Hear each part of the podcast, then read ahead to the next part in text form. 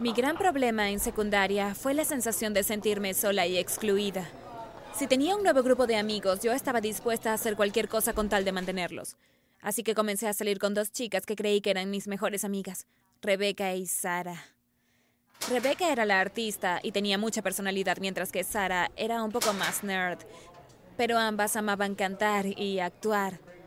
Ninguna de las dos era muy amable conmigo, pero parecieron aguantarme por más tiempo de lo que otros lo harían, así que les dejé que me trataran terriblemente. Como aquella vez en que me sorprendió el poco respeto que me tenían. Sucedió que después del colegio veníamos bajando una escalera de piedra, muy angosta en la que con suerte cabían dos personas en un escalón. Era un riesgo de caída segura, pero, en fin, yo iba bajando primero y justo detrás me seguían Rebeca y Sara. Cuando las oí preguntarse, ¿no sería genial empujar las escaleras abajo? Y se rieron. Me aseguraron que estaban solo bromeando. Pero ¿qué clase de broma es esa?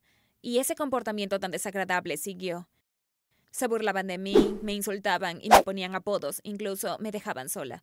Yo les dejaba hacer todo esto porque no tenía a nadie más que a ellas.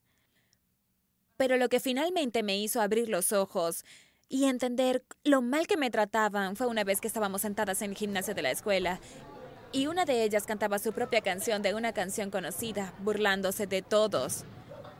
Pero luego añadió otra estrofa diciendo que yo era basura y que había que tirarme.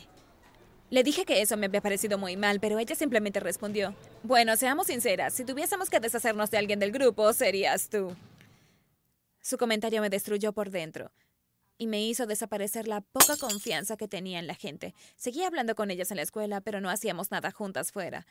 Y les seguía hablando solo porque eran las únicas amigas que tenía. Después de la graduación, nunca más traté de contactarme con ellas. No les he hablado desde ese momento y no me arrepiento de mi decisión. La escuela me vio entrar como una chica ingenua y salir transformada en una chica escéptica y cínica. La confianza hay que ganarla. Ojalá hubiese sabido eso antes.